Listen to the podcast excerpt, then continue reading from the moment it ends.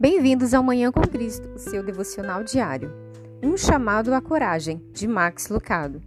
Quando Mardoqueu soube que o rei persa havia emitido um decreto para matar os judeus, ele pediu a Esther que estendesse a mão para o rei. Esther lembrou a Mardoqueu que se ela entrasse na sala do trono sem ser convidada, o rei poderia ficar com sua cabeça.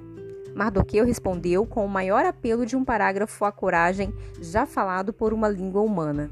Ele disse: Não pense que, porque você está na casa do rei, só você escapará de todos os judeus. Pois se você ficar em silêncio neste momento, o alívio e a libertação para os judeus surgirão de outro lugar, mas você e a família de seu pai morrerão.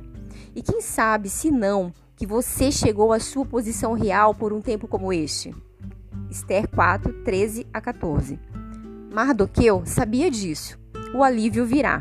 O que ele disse a Esther, Deus diz a você: você foi feito para este momento.